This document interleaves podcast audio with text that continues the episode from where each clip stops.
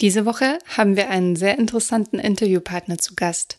Lutz Trabalski berät für Lotto Berlin frisch gebackene Gewinnerinnen und Gewinner. Welchen Fehler viele neue Millionäre machen, was Lutz Trabalski über Reichtum und Geld denkt, sowie wie er sein Geld anlegen würde, erzählt er uns in dieser Podcast-Folge.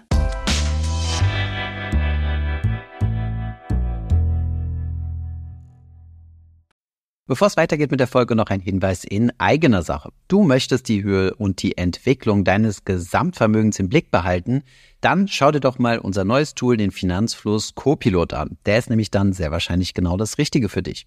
Dort kannst du nämlich mit wenigen Klicks deine Depots und Konten von mehr als 350 Anbietern synchronisieren und dir damit einen Überblick über deine finanzielle Situation verschaffen. Außerdem hältst du Insights zu deinen Positionen in Aktien, ETFs, Immobilien, Kryptowährungen und Co. in Form von verschiedenen Kennzahlen, nützlichen Tools und Visualisierungen. Die Free-Version von Finanzlos Copilot ist komplett kostenlos für dich. Du kannst beliebig viele Konten, Depots und so weiter synchronisieren und bald wird es auch eine App dazu geben. Weitere Infos und die Möglichkeit, dich für unseren Vermögenstracker anzumelden, findest du auf finanzlos.de slash Copilot. Und jetzt geht's weiter mit der Folge. Herr Trabalski, ja. Sie haben einen Job, der klingt, als sei er erfunden. Sie händigen die Gewinnchecks bzw. die Gewinne an Lottogewinner in Berlin aus. Beschreiben Sie mir Ihren Berufsalltag. Ja, es ist schon, Sie beschreiben das schon ganz schön. Es ist zwar nur ein kleiner Teil meiner Tätigkeit, aber es ist ein sehr schöner Teil. Und es ist eigentlich so, dass sich im Normalfall der Gewinner bei uns meldet oder die Gewinnerin. Und dann machen wir einen Termin aus und dann kommen die, weil Berlin Stadtstadt ist, kommen die zu mir und dann machen, setzen wir uns in unser Büro und dann dürfen erstmal die Gewinner komplett sich erstmal fallen lassen und erzählen, was sie eigentlich umtreibt. Und dann äh, sprechen wir darüber, was auf sie zukommt. Es ist so, dass im Normalfall die Gewinner sehr emotional sind. Ja, das hängt natürlich häufig auch vom Temperament der Menschen ab. Aber viele sind natürlich sehr aufgeregt und sehr emotional. Und häufig ist es so, dass sie fragen, ist das wirklich wahr? Also habe ich wirklich gewonnen? Ja, diese Menschen haben unglaublich viel Glück gehabt, aber sie haben gewonnen. Und in dem Augenblick, wo ich es ihnen bestätige, dann sind sie erstmal entspannt, aber dann gehen ihnen die ersten Sachen durch den Kopf.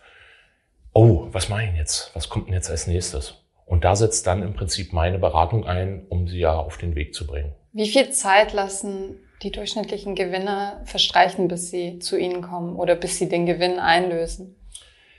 Also die meisten kommen sehr, sehr schnell. Also wenn wir uns auf Eurojackpot oder Lotto beziehen, gleich am darauffolgenden Montag. Ich hatte aber auch schon den Fall, dass jemand bei uns anrief, der hatte den Jackpot geknackt und fragte, sagen Sie mal, bin ich der einzige Gewinner in Deutschland, der den Jackpot geknackt hat? Und wir sagten ja. Und dann sagte er Dankeschön und legte auf. Und danach hörten wir fünf, sechs Wochen überhaupt nichts von ihm mehr. Er hatte keinen Namen genannt, nichts. Und wir wurden dann langsam nervös. Man hat ja dann auch so schlimme Fantasien, dass man sagt, ist ihm vielleicht was passiert oder hat er irgendwie einen Herzinfarkt gekriegt oder was auch immer. Und dann meldete er sich dann nach sechs Wochen und fragte, wann er vorbeikommen könne. Und dann kam er vorbei mit seinem Vater er war schon, der Vater war so um die 70 und er war so in, in den 14 und ich fragte ihn, sagen Sie mal, was haben Sie denn jetzt die ganze Zeit gemacht? Warum haben Sie sich denn so viel Zeit gelassen? Und da schaute er mich an, schob seine Brille runter und sagte zu mir, Herr Trabalski, sagen Sie mir nochmal, wie viel habe ich gewonnen? Er hatte neun Millionen gewonnen und hat natürlich völlig recht gehabt. Da kommt es auf den einen oder anderen Tag nicht drauf an. Er hat sich richtig viel Zeit gelassen, sich zu melden. Gibt es eine Frist? Ja, die gesetzliche Verjährungsfrist, das ist das Kalenderjahr, in dem der Gewinn anfällt, plus drei Jahre. Also so lange hat der Gewinner Zeit, seinen Gewinn abzuholen.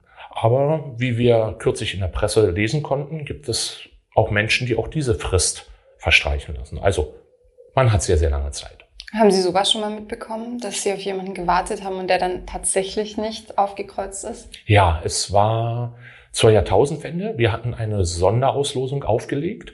Das heißt, es waren spezielle Bedingungen, die im Prinzip dafür sorgten, dass man einen Gewinn erzielt. Das war genau glatt eine Million D-Mark damals noch.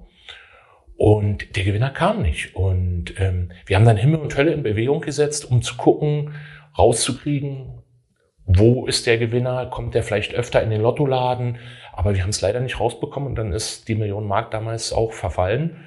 Verfallen heißt bei uns allerdings, dass es den anderen Gewinnern dann über Sonderauslosung zugutekommt. Aber in Berlin hatten wir leider den Fall auch schon.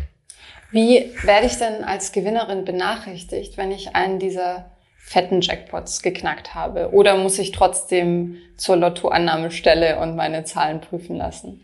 Also im Normalfall ist ein Spielauftrag, so nennen wir diese Lottoquittung oder viele sagen auch Lottoschein, diese Spielquittung, anonym. Das heißt, Sie gehen in einen Lottoladen oder ja, in einen Lottoladen und spielen dort.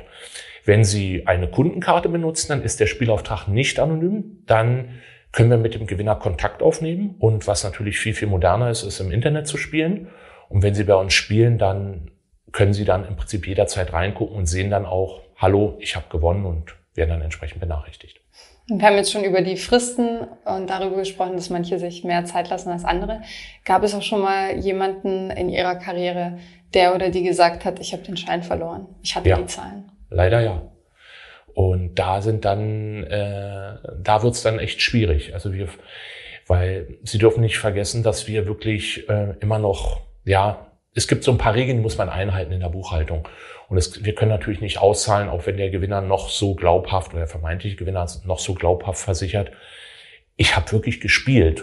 Und dann gibt es ein paar Regeln und dann schauen wir nach, ob es möglich ist. Und dann wird geprüft und dann muss man im Prinzip die ganze Verjährungsfrist abwarten bis dann im Prinzip ein Gewinn auf andere Indizien ausgezahlt Aber das ist die absolute Ausnahme. Also im Idealfall im Internet spielen oder eben mit Kundenkarte spielen, dann sind Sie sich ganz sicher, dass Sie auch Ihren Gewinn bekommen.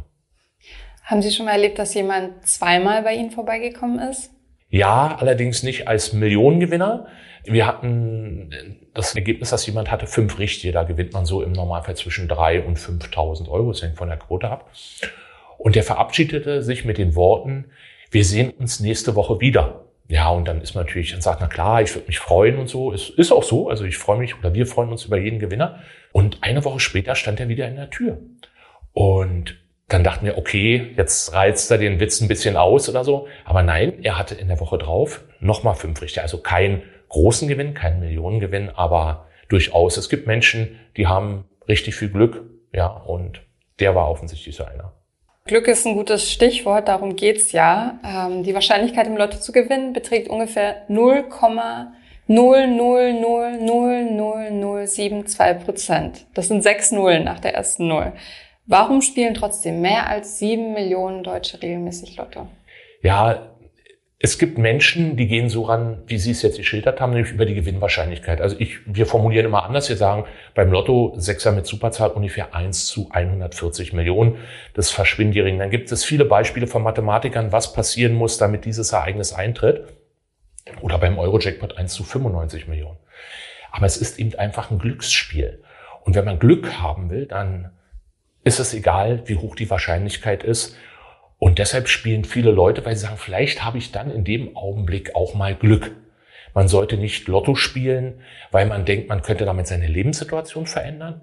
Aber so als kleines, ich sage jetzt mal, Spaßding, was man so im Prinzip so alltäglich hat, ist es eine, eine ganz, ganz schöne Geschichte. Es ist nicht allzu spannend, weil es gibt Menschen, die sagen, nee, ich hole mir woanders den Kick.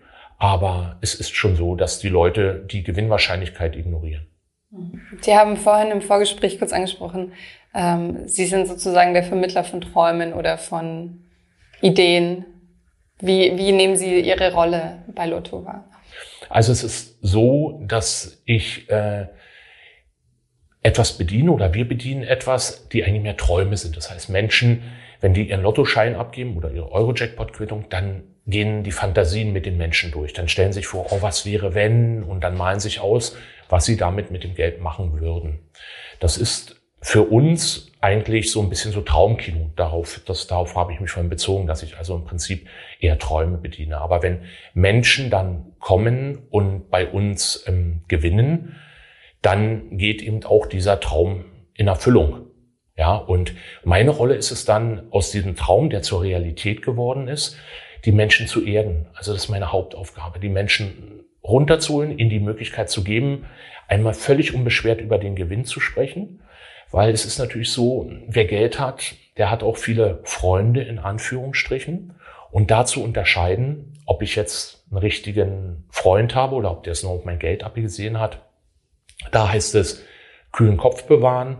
Und es gibt Menschen, die haben Angst davor, also die spielen Lotto und wenn sie dann den Gewinn haben, ich hatte einen älteren Herrn, ganz alten Herrn, der war, der kam so durchs Leben und hatte so sich so drauf äh, eingestellt, wie so sein Leben abläuft. Und er hatte einmal in der Woche hatte er einen Termin. Menschen, die in der DDR groß geworden sind, kennen die Begriff vielleicht bei der Volkssolidarität. Die haben so einen Seniorennachmittag. Und da spielen die Karten. Und dann saß der vor mir und wurde immer trauriger. Und ich wunderte mich, warum wird er jetzt immer trauriger? Und dann sagt er zu mir, Herr Trabalski, kann ich dann da noch zum Kartenspielen gehen, wenn ich jetzt Millionär bin? Und was mache ich? Lade ich die Leute jetzt alle ein?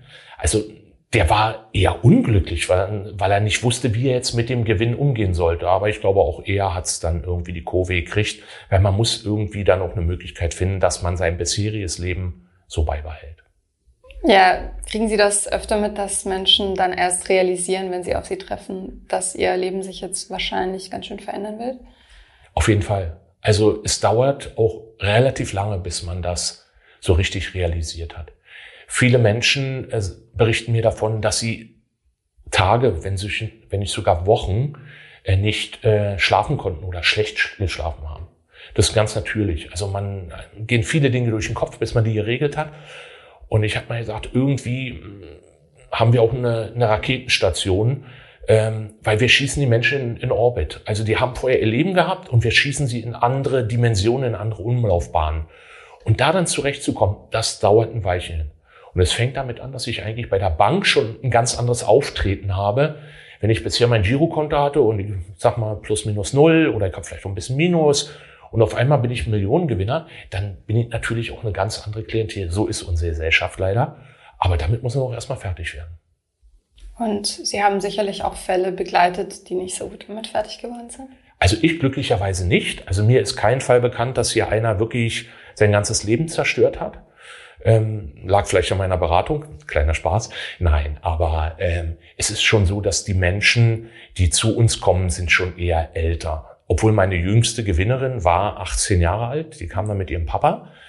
Aber es ist im Prinzip so, dass es die wenigsten Menschen aus der Bahn wirft. Es gibt sicherlich Fälle, aber es ist eigentlich eher die Ausnahme und ich persönlich kenne keinen Fall. Mhm. Ähm, verfolgen Sie die Menschen, die gewonnen haben, weiter oder ist das der erste und einzige Kontakt, den Sie haben, wenn die Menschen sich den Gewinn bei Ihnen abholen? Im Normalfall ist es der einzige Kontakt. Also es gibt dann maximal noch einen zweiten Kontakt, wenn wir noch Dinge klären müssen.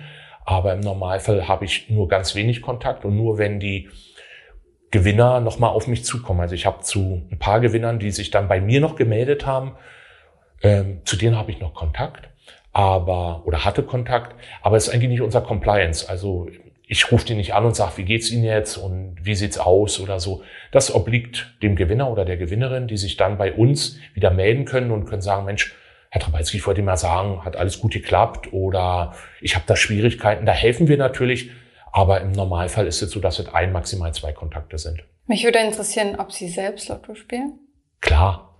Fragen Sie jemanden, der bei einem großen Getränkekonzern arbeitet, will den Namen nicht nennen, äh, ob er selbst das Getränk trinkt. Natürlich, ja, es ist schon so, dass ich, äh, dass ich spiele. Aber dann werde ich häufig gefragt, na, was war der höchste Gewinn, den Sie je hatten? Ja, das war ein bisschen weit über 100 Euro. Aber darum geht's ja nicht. Dann ist schon so, dass ich auch ein bisschen träume dann. Mhm. Wovon träumen Sie?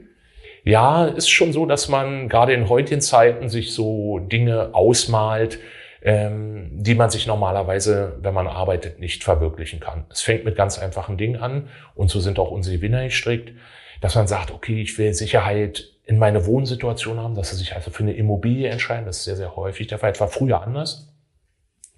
Ja, und dass man dann schon sagt, ich bin nun nicht so der Reisepaul. Also deshalb, also ich würde mir wahrscheinlich so ein paar Dinge verwirklichen, von denen ich schon lange träume. Ich sage jetzt mal, den Klassiko sich anzugucken in Barcelona oder Madrid oder Old Trafford in England. Also merken so ein bisschen, Fußball ist so ein bisschen mein Favorite.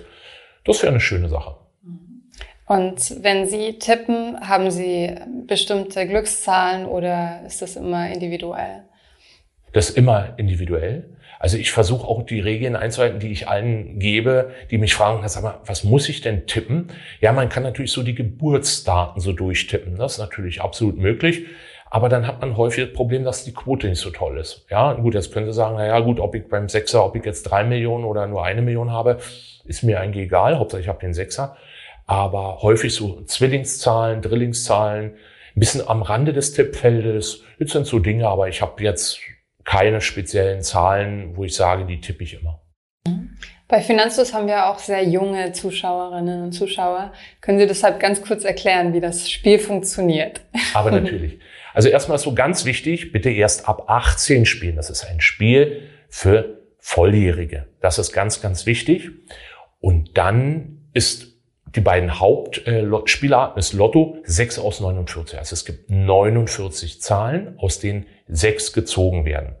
Man gewinnt schon, wenn man zwei richtige mit Superzahl hat. Die Superzahl kann man nicht ankreuzen, sondern ist die letzte Zahl der Losnummer, die auf dem Spielschein steht. Und das geht hoch bis sechs richtige bis mit Superzahl. Und das ist diese Jackpot-Klasse. Dann gibt's noch die andere Variante, das Euro-Jackpot. Da ist fünf aus 50 und zwei aus zehn. Da muss man also fünf Zahlen aus 50 ankreuzen und zwei aus zehn. Und da ergeben sich dann auch entsprechend die Gewinnklasse. Also wenn man im Internet spielt, dann hilft einem das natürlich unheimlich, dass die Applikation einem da auch weiterhilft. Wie viele Kreuze muss man, wenn man eins vergisst? Oder wenn man klassisch im Lottoladen spielt, gibt es auch nette Menschen, die einem dort helfen. Also es sind so im Großen und Ganzen die Spielformeln, so nennen wir das. Und zweimal die Woche wird ausgelost. Beim Lotto ist es zweimal die Woche, eine Mittwochsziehung, eine Samstagsziehung und beim Eurojackpot ist es am Freitag. Und was kostet ein Lottoschein so im Durchschnitt? 6 aus 49? Also der Einzeltipp kostet 1,20. Ja, und man kann bis zu zwölf Zahlen ankreuzen. Also zwölf Felder, Entschuldigung, zwölf Felder. Ja, und dann gibt's noch Zusatzlotterien, aber das soll man sich in Ruhe angucken. Wenn wir vom Kerngeschäft sprechen, sind das die beiden Dinge, die eben im Prinzip dann da auch den Millionengewinn bescheren. Mhm. Und seit wann kann man online über Lotto offiziell spielen? Also wir haben angefangen zur Jahrtausendwende, also ist schon ein bisschen länger her. Dann wurde das Glücksspiel im Internet verboten. Äh, dann sind wir jetzt seit ein paar Jahren wieder am Start. Aber wir sind eben auch am Start mit vielen illegalen Anbietern. Ja, es gibt sehr viele illegale Anbieter, die den Anschein erwecken, dass sie wirklich echte und zertifizierte Lottoanbieter sind. Und da bitte immer schön drauf achten, wenn man mit 18 spielt, dass man guckt, wo ist der Firmensitz? Ja, und wenn da schon sowas steht wie Gibraltar oder Malta, ein bekannter Fernsehmoderator hat mal gesagt, Hände weg von der Fernbedienung. Ich sage Hände weg vom Keyboard oder vom Smartphone. Immer gucken, es ist ein bisschen schwerer, sich bei den staatlichen Lotterien anzumelden, aber dort hat man wenigstens die Gewissheit, dass man den Gewinn auch ausbezahlt bekommt. Mhm. Ähm, ich habe gelesen, dass bis 1000 Euro Gewinn direkt an der Annahmestelle ausgezahlt werden können. Ist das noch aktuell? Also es ist so, dass in Berlin haben wir eine geringere Grenze. In Berlin sind es 500 Euro. Mehr als 500 Euro muss man sich anfordern. Das kann man über ein Formular oder einen Vordruck in jeder Annahmestelle tun. Oder man kann auch zu uns in die Zentrale kommen und kann dann dort den Gewinn zur Überweisung anfordern.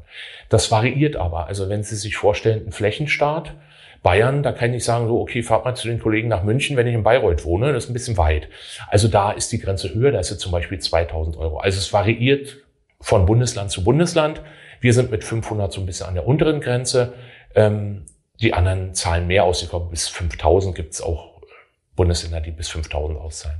Und ab welchem Betrag kommen die Leute zu Ihnen? Früher war es so, wenn es siebenstellig wurde, das heißt, wenn es eine Million war, dann waren die Leute auf jeden Fall, äh, hatten den Wunsch, zu mir zu kommen und sich beraten zu lassen, was jetzt weiter passiert.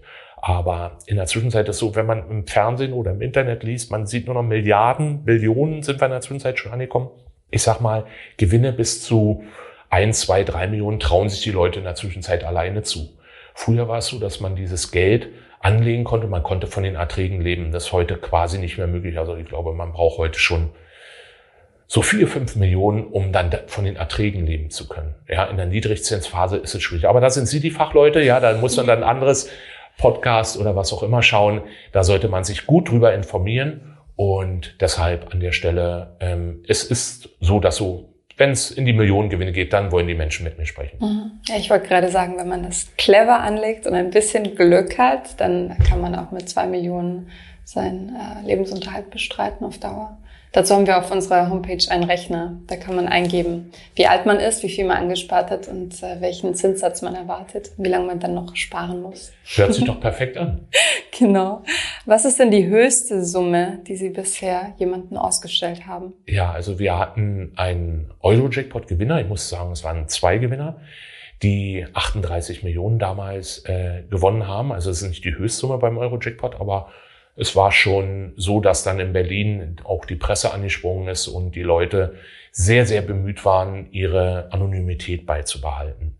Und da sind wir auch schon bei der Regel, was man machen sollte, nämlich man sollte, wenn man einen hohen Gewinn erzielt, auf jeden Fall Stillschweigen bewahren. Also nicht erzählen, boah, ich habe jetzt gewonnen und durchs Büro rennen oder durch das Fitnessstudio oder wo man auch immer ist und den Leuten ein mitteilen. Man ist mitteilsam, das ist gar keine Frage. Man möchte ja sein Glück teilen. Aber es ist gefährlich und deshalb erste Regel, Stillschweigen bewahren und sich gut überlegen, wie man sagt, auch innerhalb der Familie. Da habe ich schon zu viel erlebt, dass dann Begehrlichkeiten geweckt werden, dass die Leute, warum auch immer, daraus ableiten, wieso du hast doch jetzt im Lotto gewonnen, du kannst mir doch was abgeben. Nein, äh, ich bin sicherlich auch ein großzügiger Mensch, aber da muss man auch egoistisch sein. Also da sollte man sagen, okay, wem erzähle ich's? Und dann sich gut überlegen, und dann sind wir auch schon bei der zweiten Regel, sich gut überlegen, was man tut. Und da sollte man ganz, ganz lange sich Zeit nehmen, weil im Moment ist keine Not, dass man irgendwie macht. Es geht einem, gehen einem keine Tagesgeldzinsen verloren, sondern sich aufs Tagesgeldkonto legen und erstmal ganz in Ruhe sich überlegen, was mache ich damit. Und dann kommt, und dann kommt Ihr Portal ins Spiel, dann kommt sich beraten lassen. Also sehr, sich sehr breit aufstellen, gucken, wer berät einen, gut Angebote vergleichen und dann haben wir eigentlich schon die drei Regeln, die man beachten sollte, wenn man Millionengewinn gewonnen hat. Eine pragmatische Frage, muss ich einen Lottogewinn eigentlich versteuern? Den Lottogewinn an sich nicht. Also das ist kein Ertrag im steuerrechtlichen Sinne. Insofern ist der Gewinn selbst steuerfrei. Aber die Erträge daraus müssen dann versteuert werden und es hängt je nachdem davon ab, wie man im Prinzip in welchen Regionen man sich bei der Steuer bewegt. Aber der Gewinn selbst ist steuerfrei. Mhm.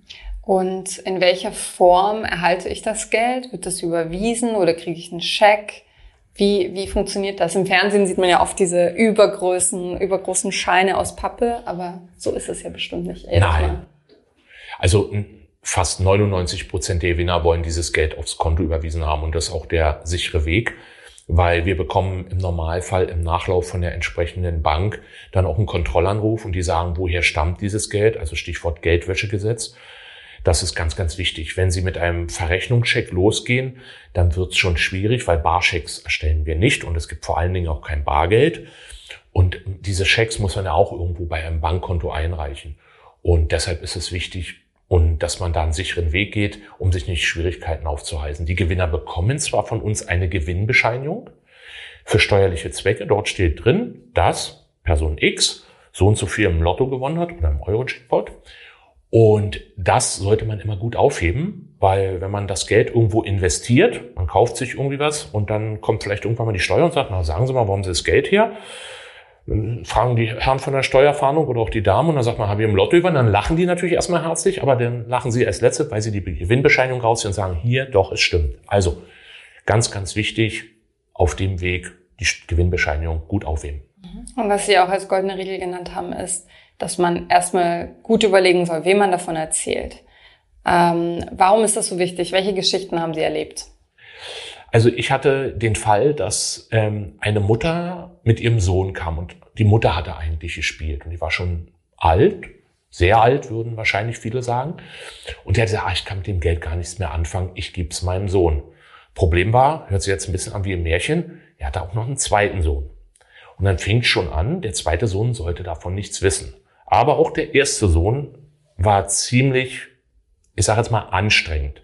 Es dauert immer einen Augenblick, bis das Geld überwiesen wird und bis es gut geschrieben wird. In der Zwischenzeit geht es deutlich schneller, aber zu der Zeit war das so, dass es schon ein paar Tage dauern konnte. Und dann rief der also ständig an, äh, wo denn das Geld bleiben würde. Der hatte sich schon irgendwie auf dem Weg nach, durch Deutschland gemacht und so weiter und so fort. Aber jetzt kam sein Bruder ins Spiel. Und der hatte irgendwie spitz gekriegt, dass sein anderer Bruder einen Gewinn erzielt hat. Und dann sind die sich wohl ziemlich, heute würde man neudeutsch sagen, hatten ziemlich einen Beef miteinander. Und dann rief irgendwann der andere Bruder auch an und sagte, sagen Sie mir doch, was er gewonnen hat. Und ich will es wissen. Natürlich sagen wir das nicht. Aber Sie merken, Brüder, also enger geht ja der, der Verwandtschaftsgrad schon gar nicht mehr. Und selbst da war es ein Problem zwischen den beiden, weil dann Neid aufkommt. Also man muss sich das gut überlegen. Und wer mal so ein bisschen so sein, seine Familien scannt, da gibt's auch immer so ein bisschen die, die arme Sau, die so und so nie Geld hat. Und wenn die irgendeine Familienfeier ist, dann sagt man, okay, ich lade die ein oder wie auch immer. Die gibt's in jeder Familie, würde ich sagen. Und schon alleine das ist ein Grund, ähm, dass man hier äh, keine Begehrlichkeiten wächst. Man sollte natürlich auch, das finde ich ist eine schöne Sache, wenn man Geld gibt. Und deshalb sollte man aber sich gut überlegen, wie man das kommuniziert innerhalb der Familie. Also wir raten immer, sich eine Legende auszudenken. Jetzt werden Sie sagen, was ist eine Legende? Also wenn Sie auf einmal ein großes Auto vor der Tür haben oder Sie machen eine große Reise oder Sie haben sich eine Eigentumswohnung gekauft, dann fragen sich Ihre Angehörigen natürlich, wo hat denn der oder die das Geld her? Und dann sollten Sie eine gute Geschichte parat haben, dass Sie sagen, ja, ich hatte mal vor geraumer Zeit, habe ich Glück gehabt und dann hatte ich eben äh, fünf Richte mit Superzahl, da ist man so bei einem kleinen sechsstelligen Betrag. Und überraschenderweise diesen Betrag gönnen einem viele. Also da ist der Neidfaktor nicht so hoch. Und dann sagt man, das habe ich angelegt. Oder man sagt, man hat es geerbt. Da wird es natürlich dann schon schwierig, wenn es in der Familie ist, weil die kennen ja alle. Äh, da wird es ein bisschen schwierig. Aber wir sagen immer, geben Sie einen Lottogewinn oder einen Lotteriegewinn zu, aber bauen sich eine Geschichte und sagen, ja, das ist schon so und so lange her, gucken auch nach, wie die Quote war um dann den auch zu sagen, ja, es war genau 184.512 Euro, damit die sagen, das hat ja alles sich ausgedacht oder sie. Also eine Legende bauen, damit man den Reichtum erklären kann, weil die drumherum fragen natürlich, wo hat die auf einmal das Geld her? Und glauben Sie, dass die drumherum sich auch eher erlauben, also etwas äh, anzufragen, anzufordern, gerade in der Familie, wenn es ja ein Lottogewinn ist und nicht hart erarbeitetes Geld? Auf jeden sozusagen. Fall, auf jeden Fall. Also sie wollen wirklich im wahrsten Sinne des Wortes vom Glück, am Glück teilhaben. Und wie ich es am Anfang schon gesagt habe, die leiten da regelrecht ein, ein Recht daraus ab, aber du hast doch jetzt und du kannst doch. Und das ist natürlich eine ganz, ganz blöde Situation. Und ich finde es immer besser, wenn man in der Situation des Agierenden ist, das ist, ich gebe dem 5000 Euro und damit kann er machen, was er will. Man muss auch sehen, wenn man schenkt, äh, da gibt es natürlich auch steuerliche Belange. Also Schenkungssteuer ist die dümmste Steuer, die man überhaupt entrichten kann. Ja, da gibt es Steuersätze, da muss man sehen, Freibeträge gibt es, ähm, wo man dann sagen kann, okay, äh, wie viel kann ich wem schenken? Das hat was auch mit den Jahren zu tun, aber da sollte man wirklich einen Fachmann fragen.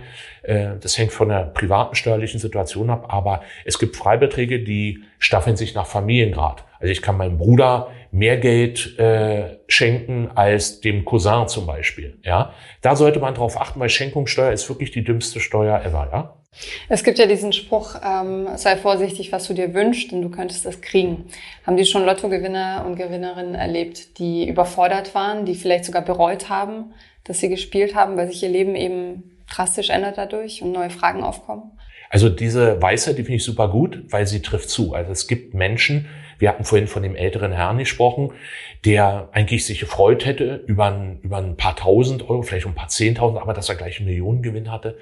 Also es ist schon so, dass viele dann gar nicht sich das bis zum Ende überlegt haben. Und das ist auch ganz normal.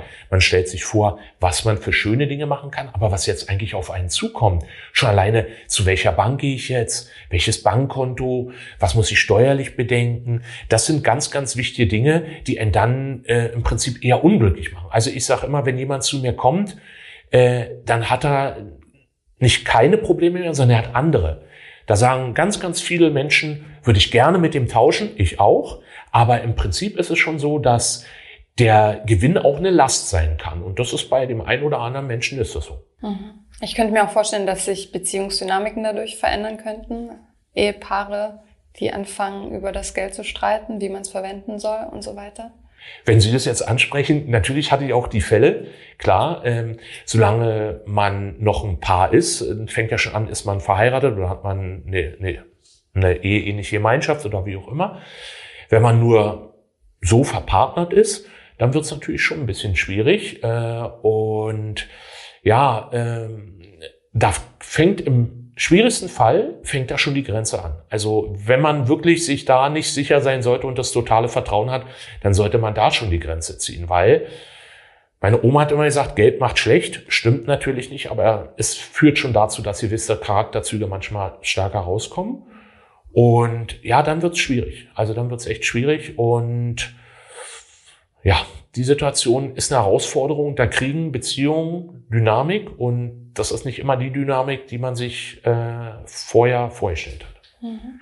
Es gibt ja auch eine Berechnung, dass ähm, man bis zu einem gewissen Jahreseinkommen beziehungsweise bis zu einem gewissen Vermögen glücklicher wird, aber es pendelt sich ein. Ich glaube, das sind 60, 70.000 Euro pro Jahr.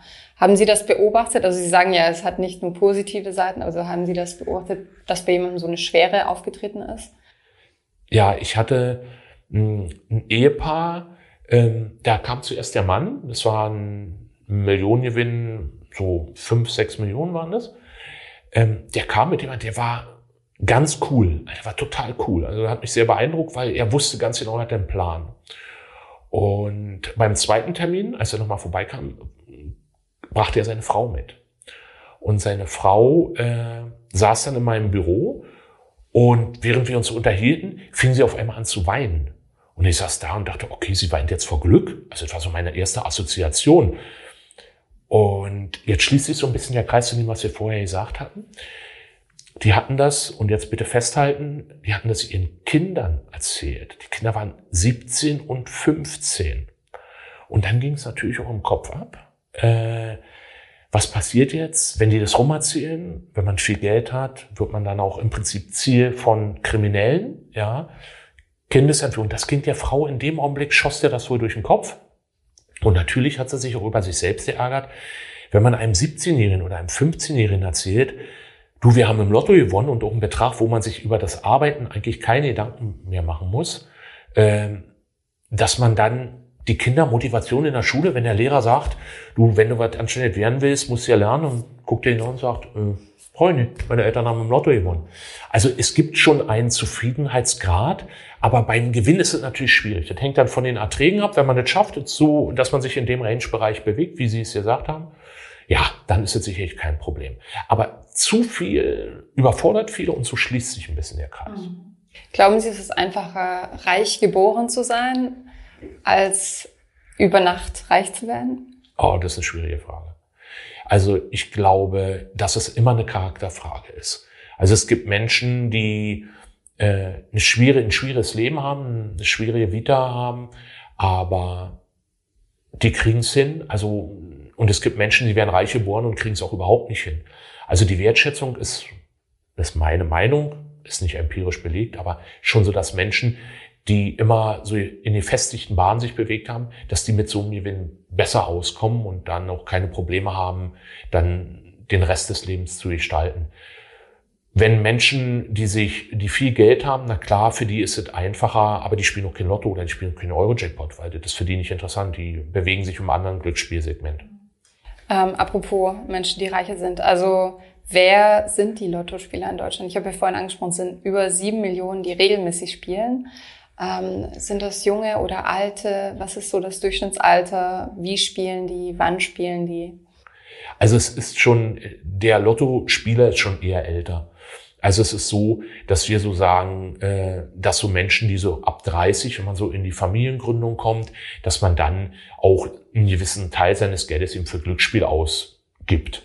Äh, junge Menschen sind eher, sind eher selten äh, die Lottospieler, ähm, weil das Spiel an sich ist ja nicht spannend. Also es ist ja jetzt nicht so, das ist keine Instant-Lotterie, also kein, wo ich sofort weiß, ob ich gewonnen habe. Man will ja nicht warten. Jetzt stellen Sie sich vor, Sie spielen jetzt äh, montags äh, Euro-Jackpot und dann müssen sie bis Freitag warten, bis sie ein Ergebnis haben.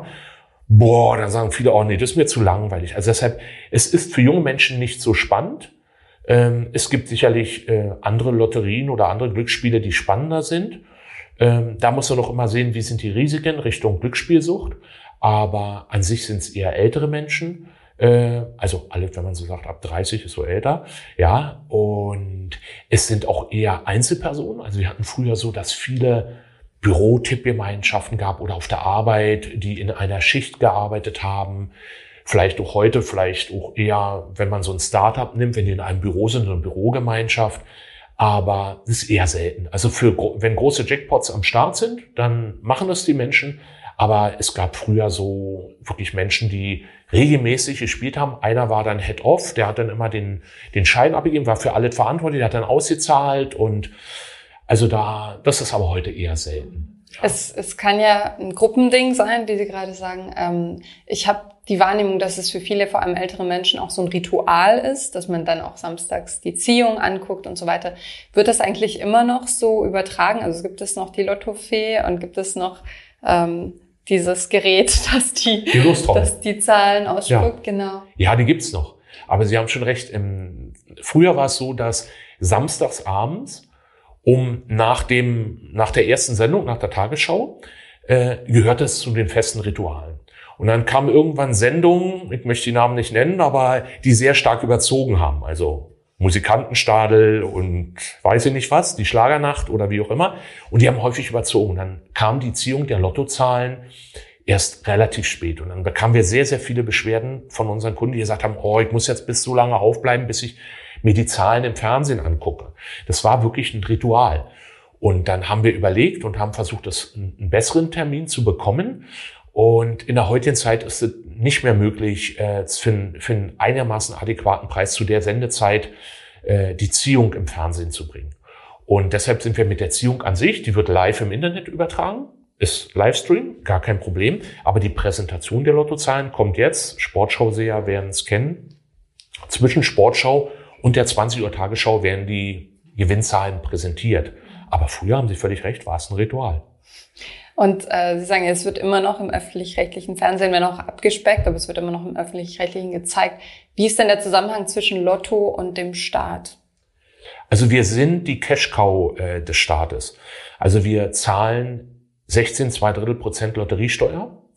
Das heißt, von jedem Euro, den wir, äh, den wir einnehmen, gehen schon mal 16, also fast 17 Cent an den Staat.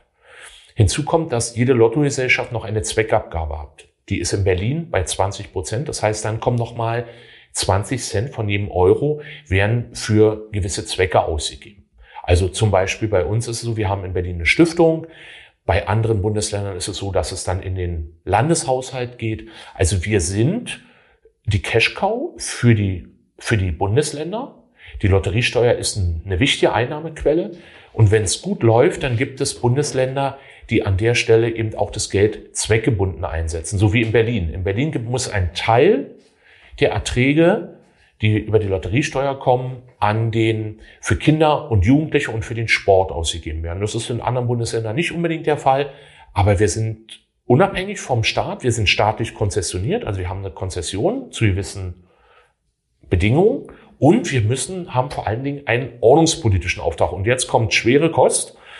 Ordnungspolitischer Auftrag heißt, den Spielbetrieb, der, äh, den Spieltrieb der Bevölkerung zu kanalisieren. Also man hat irgendwo mal einen Soziologen, haben festgestellt, jeder Mensch hat einen natürlichen Spieltrieb. Und um den in geordnete Bahn zu lenken, ist es unser Auftrag, den ein Glücksspielangebot, ein staatlich kontrolliertes Glücksspielangebot äh, bereitzustellen. Und das ist unser Auftrag und den haben wir vom Staat und deshalb haben wir eine Lizenz.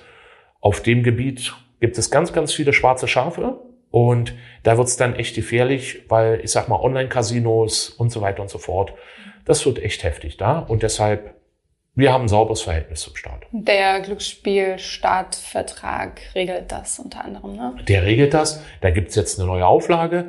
Ähm, da werden jetzt auch die Online-Spiele mit, mit berücksichtigt, dass das auch in geordnete Bahnen kommt. Aber Sie haben völlig recht, ist die rechtliche Basis und der ist auch bundesweit und der wird in den Ländern entsprechend umgesetzt. Und Sie haben es ja schon angesprochen, ähm, bei Lotto ist das Risiko wohl am geringsten unter den Glücksspielen, habe ich gelesen in einer Studie. Aber es gibt ja das Risiko der Glücksspielsucht und ungefähr 200.000 Deutsche sind wohl betroffen. Ähm, was tut Lotto dagegen? Also wir haben da ganz, ganz strenge Regeln. Also die erste Regel ist, dass bei der Tippabgabe geprüft wird, ist derjenige 18.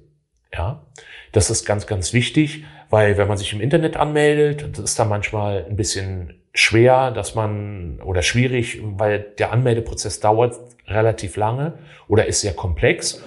Und hier achten wir darauf, dass, dass unsere Spieler und Spielerinnen 18 sind. In der Lottoannahmestelle ist es so, dass die Annahmestellen gehalten sind, nach Regeln den Ausweis zu kontrollieren. Also wenn sehr jung aussehende Menschen kommen, da haben wir häufig Beschwerden, die sind dann 25 und sagen dann, ich musste meinen Ausweis zeigen, es kann doch gar nicht sein.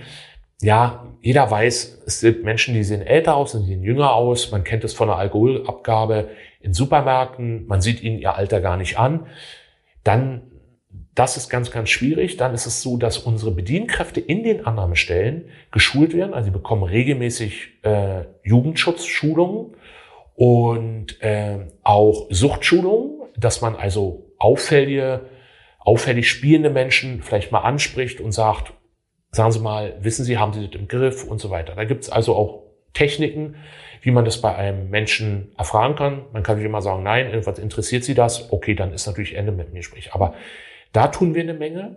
Wir klären sehr viel auf. Es gibt also auch Broschüren für Selbsttests, wo man selber ausfüllen kann, bin ich denn die Pferde? Weiß ich gar nicht. Wie sieht's denn aus? Und ähm, das sind so die Dinge, die wir machen. Und wir machen auch und Testkäufe, um zu gucken, ob wirklich unsere Bedienkräfte in den Annahmestellen, so nennen wir die, die Angestellten dort, ob die eben auch nach unseren Regeln arbeiten.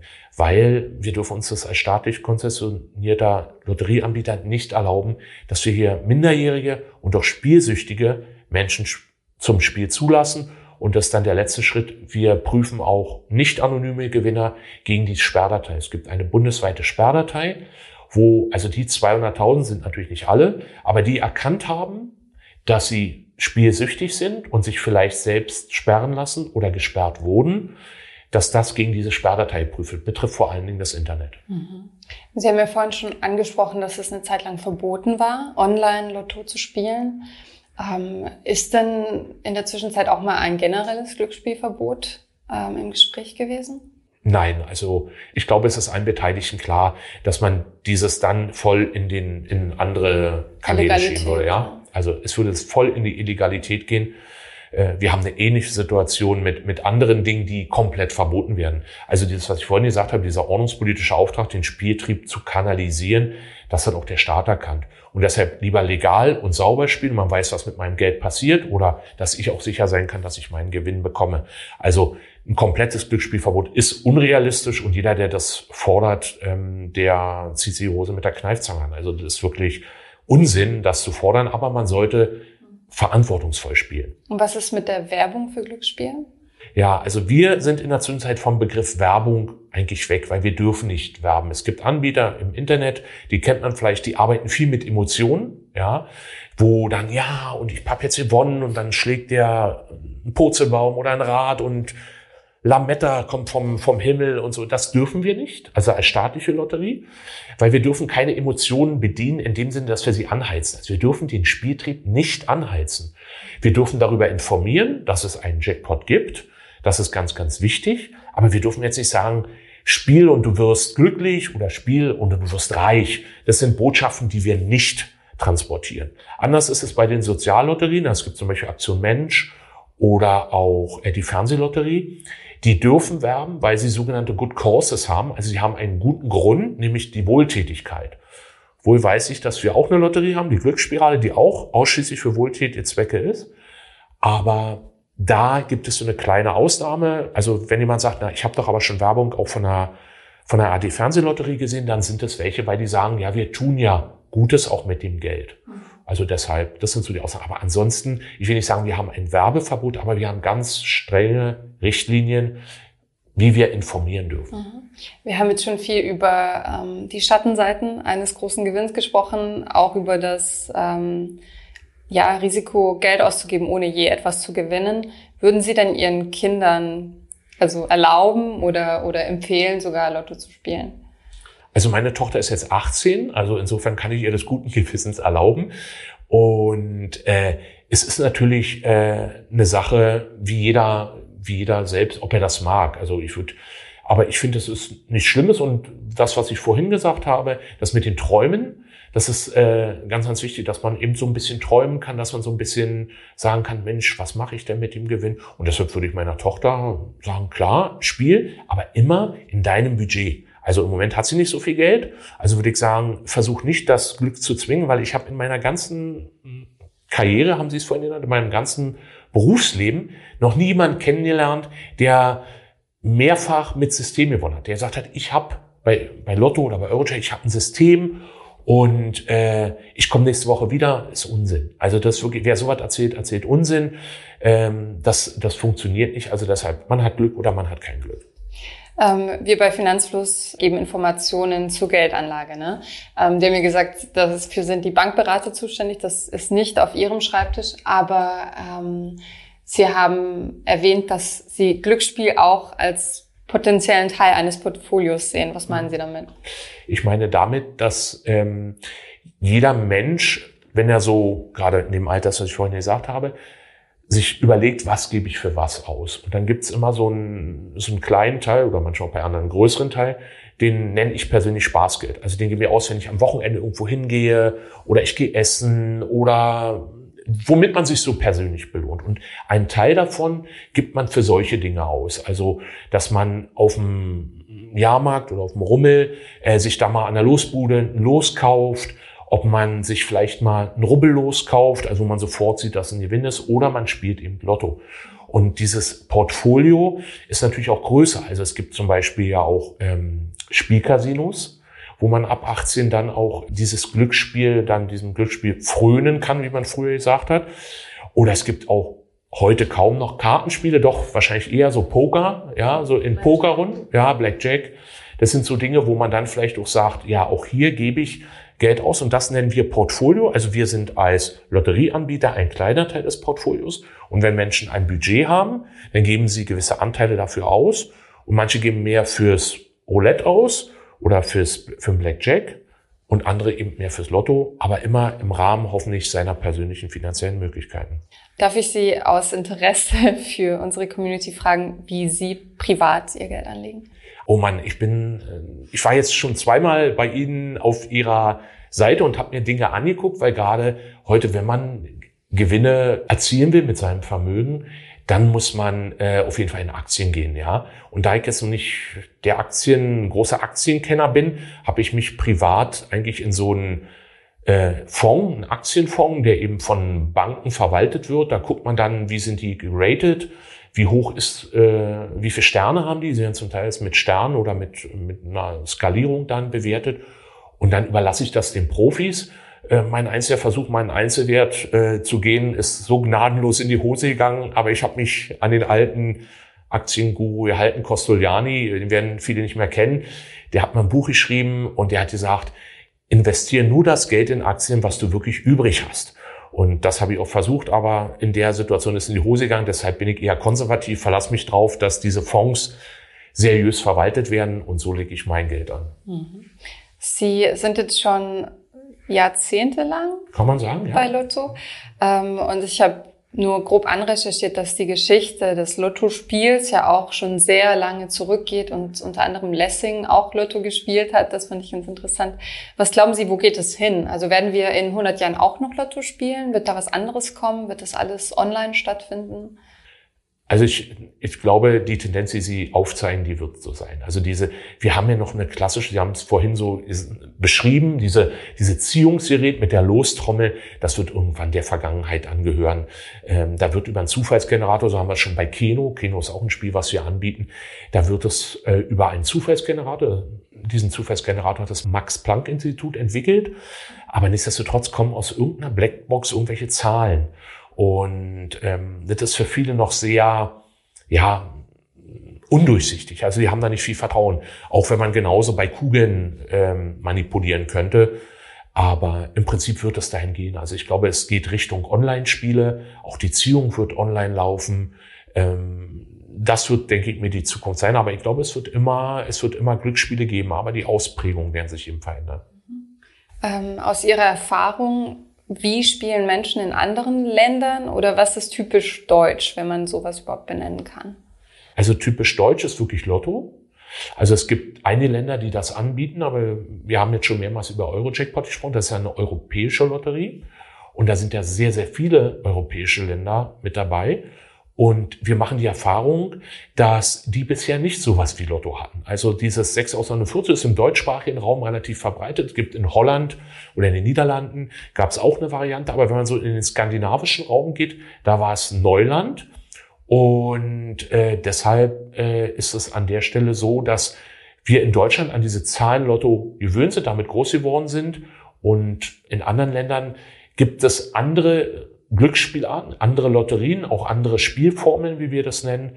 Das ist schon zum Teil unterschiedlich. Und wir haben ja die Briten, äh, die ja so ein Wettvolk sind, ja, die wetten ja auf alles. Das ist, die kommen, da sind wir, sind wir erst in den letzten Jahren oder Jahrzehnten, letzten zwei Jahrzehnten sind wir eigentlich erst dahin gekommen, auch im Wettenbereich was anzubieten, wobei da natürlich immer die Manipulationsgefahr relativ groß ist.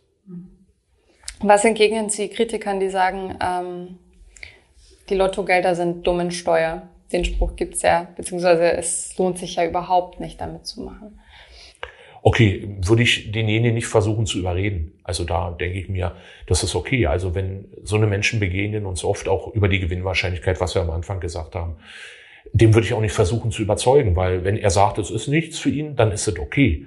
Die Menschen dann als dumm oder dass es eine dumme Steuer ist, das tut mir ein bisschen weh, weil es gibt sehr, sehr viele, man unterschätzt dann unsere Kundinnen und Kunden, es gibt sehr, sehr viele Menschen, die sagen, ach, wenn ich nicht gewinne, dann gewinnt wenigstens in unserem Fall die Stadt Berlin, weil viele Dinge, wir sitzen hier auch in der Nähe von sehr vielen Einrichtungen, die Geld von uns bekommen. Das Mauermuseum zum Beispiel in der Bernauer Straße bekommt, äh, hat auch Geld bekommen. Also es gibt sehr, sehr viele gute Gründe, Lotto zu spielen, wenn man sagt, das ist meine Art zu spenden ein Vorstand, der mal war, so nennen wir unsere Geschäftsführer, weil wir eine Anstalt öffentlichen Rechts sind, der hat mal gesagt, eigentlich müssten wir Spendenbescheinigungen ausstellen, ja, für einen gewissen Teil unseres Einsatzes. Aber es ist, also es tut mir weh. Also wenn, wenn Leute, weil wer nicht spielen will, soll nicht spielen, alles gut. Aber wer das spielen möchte, der tut es aus unterschiedlichen Gründen. Der eine tut es, weil er hofft, dass er Glück hat. Und der andere tut es, weil er sagt, noch wenn ich nicht gewinne, dann tue ich wenigstens was Gutes. Und so ist es okay. Mhm. Ähm, vielen Dank, dass Sie so viele interessante Anekdoten geteilt haben. Ist Ihnen noch eine im Kopf, die äh, Sie besonders lustig, interessant, traurig, faszinierend fanden? Also ich könnte Ihnen ganz viele nennen. So lustig ist bei mir eher weniger. Also es gibt auch den lustigen Fall. Aber ich will Ihnen vielleicht den Fall sagen, der mich am meisten bewegt hat. Und zwar ist es auch schon ein paar Jahre her und ich war nicht in meinem Büro und man sagte mir, dass eine Gewinnerin auf mich warten würde. Ich kam dann die Treppe hoch und sah die Gewinnerin, die war in Begleitung ihrer Freundin und sie war schon etwas älter, sie war etwas über 50. Und sie saß dann in meinem Büro, sie hatte einen Millionenbetrag gewonnen und war sehr ruhig und ich fragte sie, wie es ihr denn jetzt so gehen würde. Und auf einmal hatte sie auch Tränen in den Augen und sagte, das wäre das erste Mal in ihrem Leben, dass sie Glück gehabt hätte. Und ich fragte dann, ob sie mir das vielleicht kurz erläutern könnte. Dann hat sie mir eine sehr tragische Geschichte erzählt. Und zwar hat sie ihr Kind verloren. Und es war noch so, ähm, dass es von einer, sie hat ihr Kind, das spielte im Hof und damals gab es noch, das ist für heute unvorstellbar, so eine Teppichklopfstange. Die war in einer Brandmauer eingelassen. Das gab es früher in Berlin in Hinterhöfen. Und wie Kinder so sind, tonen sie da auch. Und das Kind hat an dieser Brandmauer getont und ist dann von dieser Brandmauer erschlagen worden, weil die zusammenstürzt. Und das sah sie aus dem Fenster, ist dann runtergerannt und hat ihr Kind verloren. Und das hat mich so bewegt und auch jetzt, wenn ich es erzähle, auch wenn man es mir nicht glaubt, weil ich ja hier lange Ärmel habe, aber äh, ich habe heute noch, ich habe heute noch eine Gänsehaut, wenn ich die Geschichte erzähle, weil die Frau war so authentisch und das passte auch irgendwie so ins Bild. Die hat auch in ihrem Leben eigentlich, sie war nicht verheiratet, sie hat auch keine weiteren Kinder gehabt und sie hat eben einfach Glück gehabt. Und am Ende fragte ich sie, was sie denn jetzt machen würde mit dem Geld. Und sie hat natürlich überlegt, dass sie mit ihrer Freundin, die sie begleitete, eine schöne Reise macht, eine Kreuzfahrt oder wie auch immer. Aber was sie mir dann gesagt hat, ist, im Supermarkt, ich werde mir nie mehr verpackte Wurst kaufen. Jetzt wissen wir, dass verpackte Wurst in der Zwischenzeit einen hohen Qualitätsstandard haben kann. Aber ihr Traum war es eben, diese Wurst, diesen Aufschnitt an der Bedienungstheke zu kaufen. Und deshalb kommt der Spruch, wenn man so ein bisschen guckt, manchmal ist Glück eben auch 100 Gramm Gänseleberpastete. Und das war für sie dann eben wirklich das Glück.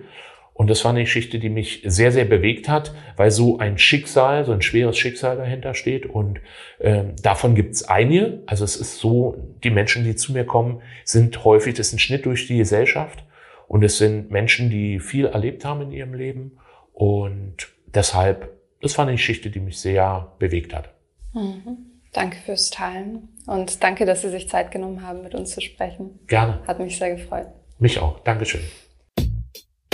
Ich hoffe, diese Podcast-Folge hat dir gefallen. Wenn ja, dann zöger doch nicht in deinem Umfeld über diesen Podcast zu sprechen, bei Freunden und Bekannten. Ich denke, es gibt auch in deinem Umfeld viele Menschen, die sich für das Thema finanzielle Bildung interessieren oder interessieren sollten. Wenn du auf iTunes bist, würden wir uns auch freuen, wenn du uns eine positive Bewertung dalässt. Das hilft uns, den Podcast noch einfacher auffindbar zu machen. Alle wichtigen Links und Verweise findest du wie immer in den Show Notes zu diesem Podcast. Vielen Dank fürs Zuhören und bis zum nächsten Mal.